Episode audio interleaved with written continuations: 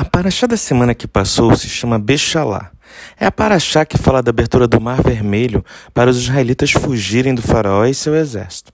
Entretanto, hoje vou focar em outra parte da paraxá. Vou focar no comportamento do povo.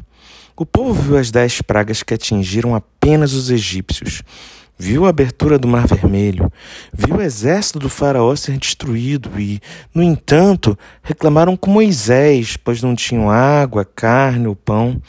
Chegaram ao cúmulo de falar que era melhor ser escravo no Egito, pois ao menos não morreriam de sede. A liberdade tem um preço caro.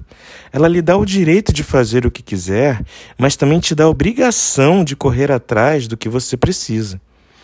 Por que, ao invés de reclamar, um grupo não chegou perto de Moisés e se prontificou a procurar por água? Outro poderia procurar por carne e ainda um outro por pão.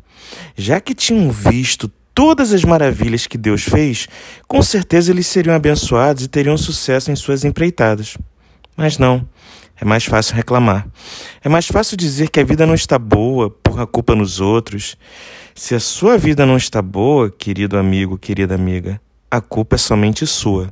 Veja que Deus coloca os problemas em sua frente, mas também lhe dá a força para enfrentá-los.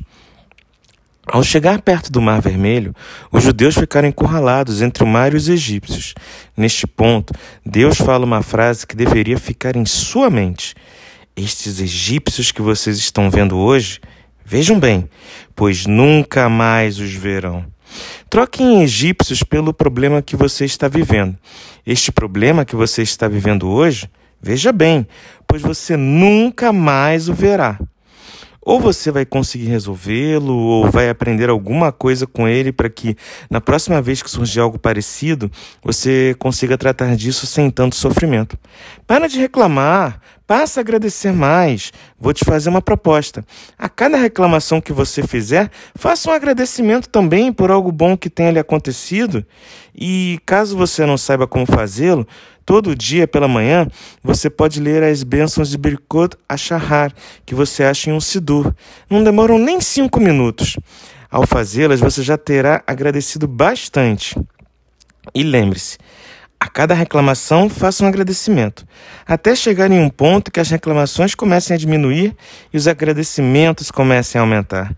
Meu nome é Jax e espero te encontrar no final do próximo Shabat, se assim Deus permitir. Shavuot!